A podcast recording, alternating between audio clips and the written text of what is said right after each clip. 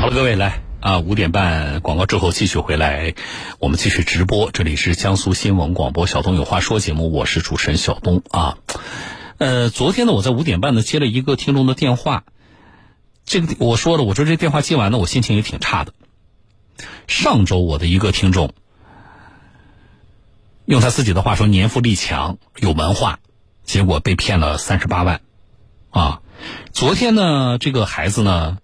是他爸爸，他爸爸是我听众啊，把这个情况反映过来的。二十七岁，大学毕业，在南京就是做那个软件的，啊，年轻人对互联网也比较了解。结果在抖音上给人家点赞刷单，被骗了二十万，啊，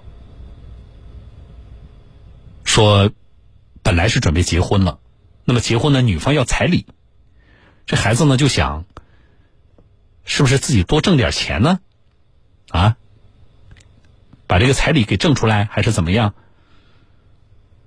结果被骗了二十万。嗯，这个二十七岁小伙子昨天跟我说，说到后来都哭了。啊，你们我不知道在广播端啊传出去的信号，你们有没有听出来？我在直播间里边那个，因为我的耳机，听的可能比大家的听的更真切一些啊。实际上后来就是在，呃，在我跟他说话的时候，他答的比较简洁，就是实际上他是在哭的。所以这个，然后呢？我收到很多的听众朋友给我发的微信，大家就觉得哎呀不理解，哎大学白上了，那个什么，呃什么什么这个呃年纪轻轻的啊，这还能还能被骗等等啊，就是说了很多这样的话。怎么说呢？你们说的没错啊，但是我跟大家说过啊，我一直说我的态度是这样的，我说被骗这事儿啊，跟有没有文化，是不是大学毕业啊，我说没有什么直接的关联。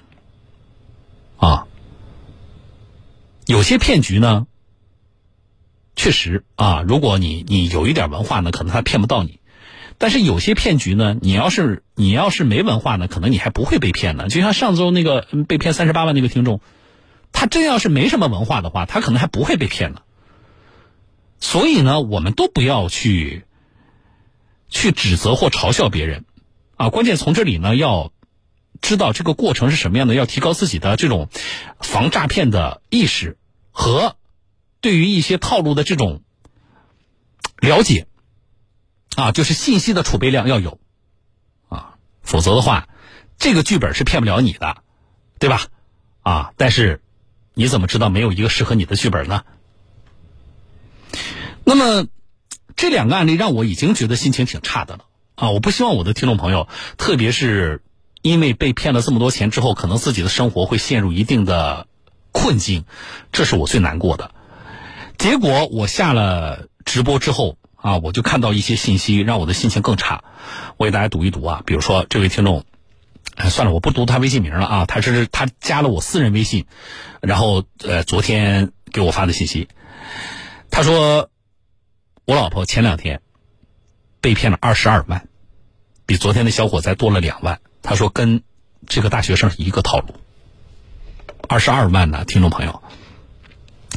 然后，嗯，另外一个听众朋友他说：‘小东老师就是这个诈骗啊！我去年跟他一样，也是同样的方式被骗了四万，我也报警了，钱肯定是要不回来了啊！警察说啊，这都是海外账户，很难破案的。’啊，另外一位听众朋友他说：‘小东老师。’呃，您刚说的抖音关注的点关注那个骗局，我遇到过一样的流程。不过呢，我及时识破就退群了。刷单肯定是骗子，我遇到过这种情况，上来就让我提供本人的抖音截图，我就觉得不对。然后呢，拉进群里呢，就有人一会儿说收到返款了，肯定是做梅子，什么梅子就是托。对了。就是托儿。昨天那个小伙子跟我说的时候，还说说那群里还有其他人可能也被骗了。我说你怎么知道群里其他人不是骗子呢？他说不可能啊，那群里那么多人，难道那么多人都是骗子吗？我说有什么不可能的？我们处理过案例啊，一个群里五百人，四百九十九个骗子啊。你这四百九十九个人建这个五百人的群，就是为你一个人准备的呀？怎么不可能呢？就是这种信息看了之后就让你着急。那昨天二十万啊，然后刚才说的那个听众他老婆二十二万，这又来了个四万的，你们的钱都怎么攒下来的？啊，好，然后我再说，关于刷单的这个事儿，我们说过这不知道多少次了，不要刷单，不要刷单。以前是淘宝，现在改到抖音上来了，不管在哪里，不要做刷单这个事儿。但是在这个过程里边，因为我收到大量的信息，我发现了一个让我觉得值得警惕的事情是什么呢？就是你看啊，被骗了的这些，或者是被拉进群没有被骗的啊，就好多人在说这个事情，包括说我家人、我同事怎么怎么样的。所有在描述这件事情的听众朋友，大家似乎都觉得刷单这件事情，只有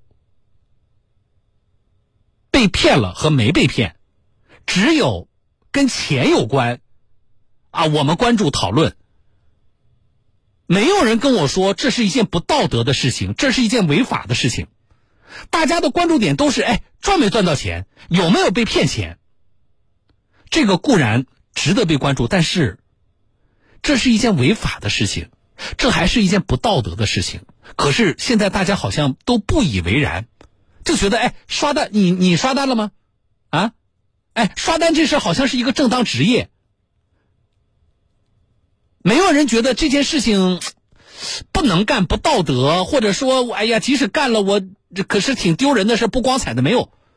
大家觉得好像这事没什么不光彩，我告诉你，它就是不光彩的，它就是违法的，它就是不道德的。为什么？什么叫刷单呢？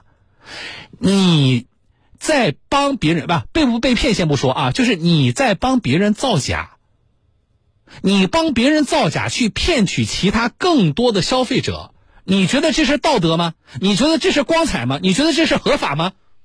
可是让我觉得稍微有点可悲的就是，大家都在关注和探讨这件事情，都是看钱赚没赚到钱，或者有没有被人骗钱。没有人跟我说这是一件违法的，这是一件不光彩、不道德的事情。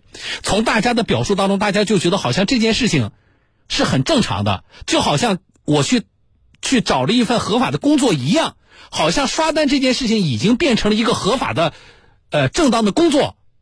我觉得这是。值得警惕的啊！我们反复跟大家说，不要刷单，不要刷单，是有两点考虑。第一，啊，就是绝大多数的这种刷单都是骗局啊！不是有，我记得上次我看那个图片是哪个地方警方拉的图片，男不裸聊，女不刷单。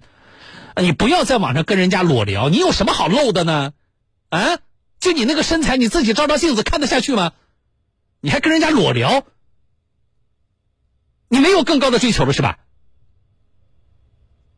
女不刷单，就是因为，因为刷单就是被骗呢，刷单就是骗局啊，这种事太多了呀。那警方都已经那接到太多这样的报案了，所以啊，告诉你那个那个那个哪个地方的警察打打的那个那个在小区里边那个宣传，男不裸聊，女不刷单。